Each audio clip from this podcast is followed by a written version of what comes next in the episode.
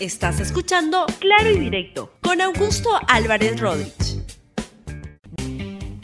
Bienvenidos a Claro y Directo, un programa de RTV en el quinto día de la, la, campaña de Quédate en tu casa para que todos podamos ayudar a salir adelante del coronavirus. Y también mantente informado en estos días de tanto fake news con noticias confiables aquí en RTV y puedes conectarte desde tu smartphone a TV, desde tu Smart TV, móvil o computadora en nuestro canal de YouTube en www.rtv.p. Transmisiones en vivo, programas en streaming, noticias y mucho más. Hoy necesitamos, insisto, noticias confiables. Vamos adelante con el programa del día de hoy. ¿Y qué te parece, Carlos, quien está coproduciendo con Edith Carlos Rosales? Eh, ¿Por qué no mostramos las portadas de los diarios del día de hoy? A ver, ¿cuáles son las que tenemos? Ya están saliendo. Ahí está, ¿no? Confío, Carlos, que ya están saliendo las portadas. Ya están saliendo. Algo pero 21, está, ¿cuál otra más? Correo, gestión, el comercio, la razón, ojo, expreso, depor, libero, listo, la República, por supuesto, que la tengo acá atrás. Habrán notado algo muy extraño. Todas tienen hoy el mismo titular. Hashtag yo me quedo en casa. Y es una campaña desde todos los diarios de prensa escrita para que podamos contribuir a crear conciencia de la importancia de quedarse en casa. Porque hayan tenido la suerte de poder comprar un periódico o que les han llevado su periódico al día de hoy, pues la idea es que la puedan poner en la puerta de su casa para crear conciencia de la importancia de quedarnos todos en casa. Bueno, como les decía, van cinco días de esta, este, mm, de este, esta campaña de quédate en tu casa, tres días del toque de queda, 234 personas infectadas, pero al día de hoy a las 12 y 15 hay una conferencia de prensa, como todos los días a esa hora, del presidente Martín Vizcarra con sus ministros y probablemente, seguramente, la lista de personas infectadas va a crecer todavía más. Hay lamentablemente tres personas muertas, son tres hombres que se dio a conocer que murieron el día de ayer, todos han muerto en Lima y esto es una noticia penosa, pero que se va incrementando, como ha pasado en muchas partes del mundo, como está pasando en muchas partes del mundo. Cinco días, 234 personas infectadas, tres personas fallecidas, 3.841 muestras que se han hecho hasta el momento. Y el gobierno del presidente Vizcarra tuvo un muy buen anuncio ayer en el sentido que han encargado la compra de 1.600.000 muestras para poder tomar exámenes a una población de 32 millones de personas. Está bien y ojalá que lleguen cuanto antes para avanzar con esta campaña. Son nueve horas diarias de este toque de queda, va de 8 de la noche a 5 de la mañana.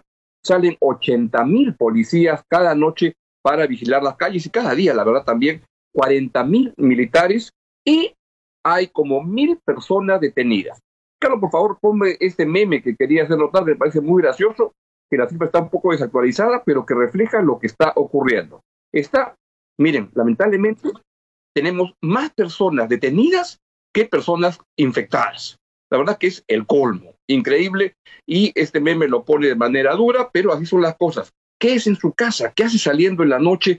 No esté jugando con su vida, porque no solo juega con su vida, juega con la vida del resto de la gente y contribuye de esa manera a poder este, crear este problema. Ahora bien, mi impresión, ¿cuál es? Es que el gobierno, el presidente Vizcarra en particular, a la cabeza del gobierno, está manejando bastante bien esta crisis. Al final, claro, uno va a sacar sus conclusiones de este, cuán bien lo manejó según el resultado final. Cada país tiene un esquema y una forma de reaccionar. La peor de todas es la del presidente de Estados Unidos, Donald Trump, que la verdad juega a ser el payaso que ya nos ha demostrado a todo el mundo eh, de lo, que es capaz, pero en este caso está jugando con vida, está jugando de una manera muy irresponsable. Hay inclusive lugares en Estados Unidos que se están desmarcando del presidente y como en California que ya están dando las órdenes de no salir de sus casas. Pero en el Perú hay la sensación de que este, las cosas están caminando bien. Y quisiera que me pongan, por favor, esta caricatura de, Eduardo del día de hoy, en Eduardo Isidios, en el diario La República, todos los días, donde se ve cómo el presidente Vizcarra es un presidente que, ahí está, que cuando hay un problema, este, cuando la cosa está más o menos normal, es un presidente medianito, pero cuando surge una, una gran crisis, como y una gran epidemia, como la del Fujiaprismo antes y ahora la del coronavirus, la del COVID-19, pues sabe manejarse y se pone a la altura de las circunstancias. Vizcarra sin pandemias ni Fujipandemias es chiquitito. Y eh, Vizcarra con pandemias o Fujipandemias crece un montón. La verdad que yo estoy muy tranquilo, muy contento con la manera, o me siento seguro, creo, dentro de la, de la circunstancia, con la manera como el gobierno ha encarado el problema. Creo, sin embargo, que el esfuerzo tiene que ser mayor. Se ha dictado hasta ahora medidas que implican un equivalente a unos 3 mil millones de soles de este soporte fiscal en todos los programas para combatir y para prevenir la expansión del coronavirus. 3 mil millones de soles equivale más o menos al 0.4% del PBI. Son unos 900 millones de dólares. Otros países están mucho más fuertes. Por ejemplo, Chile, nuestro vecino del sur, han anunciado el día de ayer un programa fiscal contra el coronavirus de 11.700 millones de dólares, que equivale a 4.7% del PBI.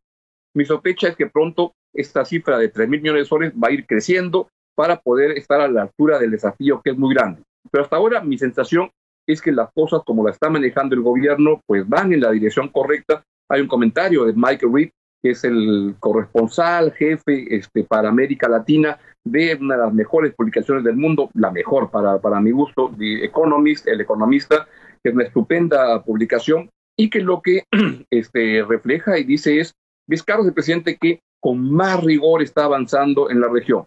Ojalá al final, al final los resultados se correspondan con eso y que estemos tomando la apuesta correcta. Pero hasta el momento creo que hay un país que está unificado en torno a esa, a esa posición hay una oposición casi que ha desaparecido del, panorama político, hay un Congreso que es inexistente, que ni se va a reunir seguramente, hay que estar, hay que estar todos detrás de esta posición, porque es la mejor manera para poder enfrentar una amenaza tan grande como la del coronavirus.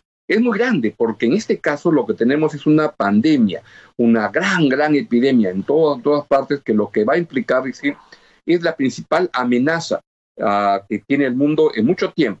hace dos días, la, canciller del gobierno de Alemania, Angela Merkel, dijo que el coronavirus era la principal, el principal desafío del gobierno de Alemania desde la Segunda Guerra Mundial. Mucho más grande, dijo incluso, que la reunificación de las dos Alemanias.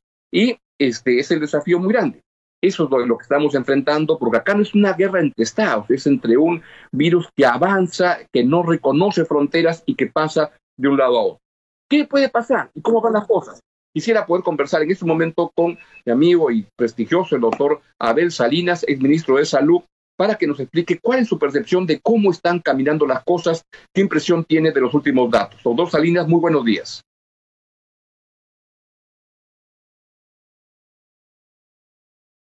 Yo no lo estoy escuchando.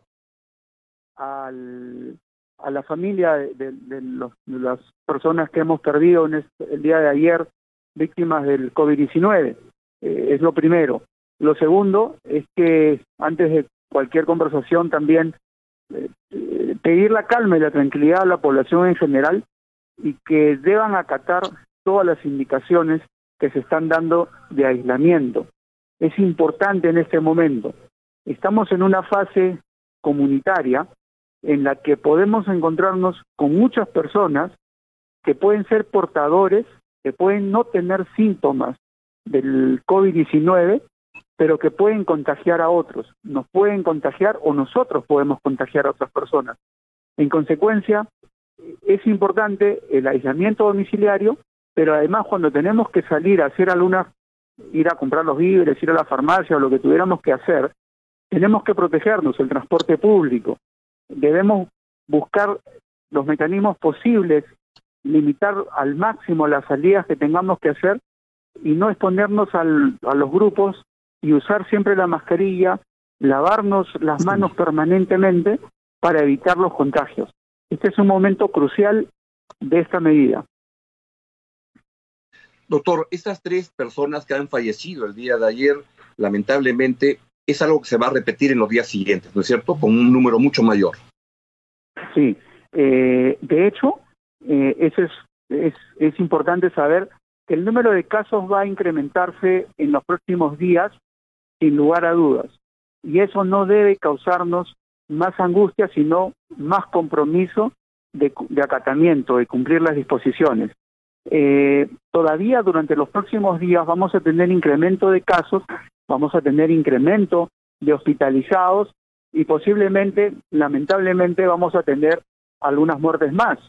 Eh, sin embargo, todas estas medidas apuntan a detener esa curva ascendente de casos. Cuando dentro de dos o tres semanas podamos ver que el ascenso comienza a aplanarse, es cuando podremos decir que las medidas están surtiendo efecto. Y ahí, bueno, tendremos otro panorama de ir desescalando las medidas progresivamente.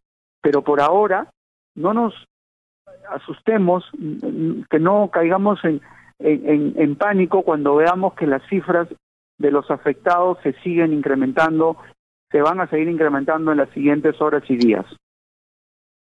Doctor, ¿qué es lo, mejor que puede pasar en los siguientes 10 días y qué es lo peor que puede ocurrir en el Perú en los próximos 10 días? Sí, e, es una pregunta difícil. Lo mejor es que la curva de ascenso de casos disminuya, que cada vez tengamos menos casos nuevos, cada día tengamos menos casos nuevos. Eso es lo que esperamos, hasta que finalmente se detengan. Para eso es necesario dos cosas. Una, que la ciudadanía cate con rigor, sin cuestionamientos, lo que se pretende hacer.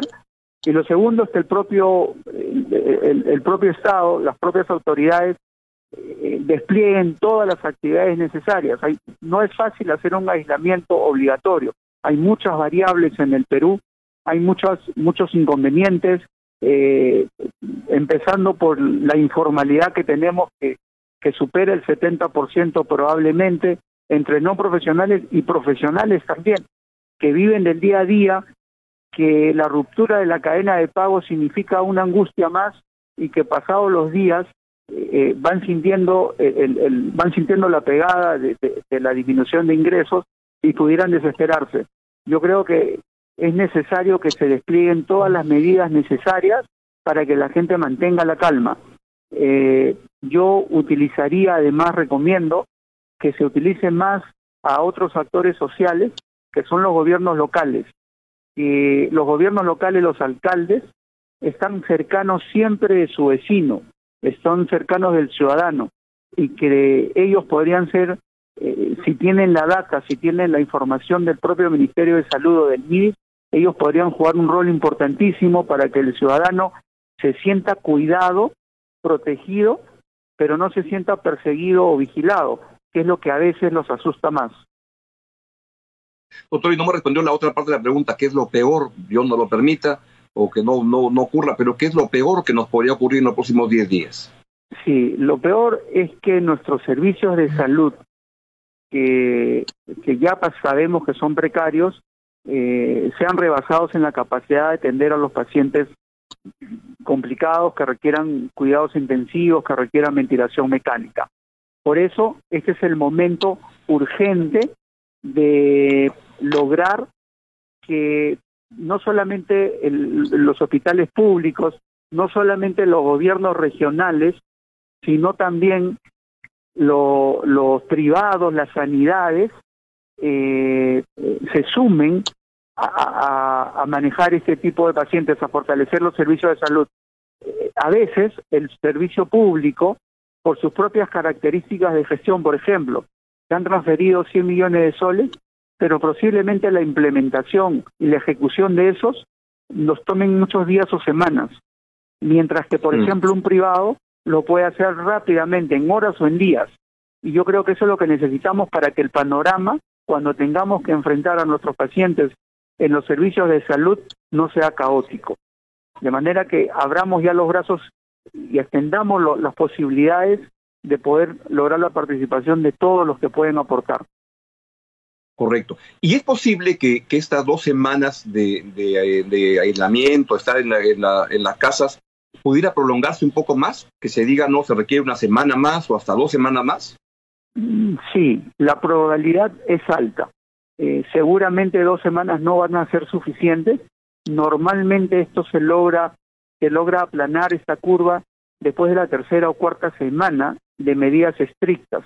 En consecuencia, eh, no debería tomarnos por sorpresa que al final del mes eh, las, las, autoridades anuncien que esto se tiene que extender por algunos días más. Mm. Bien, doctor, pues muchas gracias por sus valiosos consejos y sus comentarios que nos dan mucho mayor información sobre lo que está ocurriendo y lo que puede ocurrir. Que tenga un buen día. Claro que sí, Augusto. Un, un saludo fuerte y tranquilidad para todos, por favor. Es correcto. Ha sido el prestigioso doctor Abel Salinas quien nos da estos consejos que y este conocimiento, lo que puede pasar. Nos ha dicho que de repente puede postergarse un poco más las dos semanas de quedarnos todos en casa, pero es la mejor manera, es el mejor, la mejor manera como podemos contribuir a estar nosotros bien y la sociedad en su conjunto bien, es quedarnos en casa. Bien, hora de irnos y le quiero agradecer a todo el equipo que está en este momento en RTV, ahí en el set. Ahí está Carlos Rosales en la, en la producción, ahí en el set, con el Lázaro de su casa, que le tocó estar ahí ahora. Y he visto a, a Rodolfo ahí, Chester pasando, Lilo, todo el equipo este, en el switcher, en distribución, en la producción. Un gran abrazo. Nos vamos. Y pues siempre, y les recuerdo además que manténgase informado aquí en RTV con transmisiones en vivo, programas en streaming, noticias y más. Y lo puede seguir este, desde su Smart TV, desde su móvil, su computadora, por nuestro canal en YouTube o a www.rtv.p. Bien, nos vamos, que estén bien, quédense en su casa. Adiós. Gracias por escuchar Claro y Directo con Augusto Álvarez Rodríguez. Suscríbete para que disfrutes más contenidos.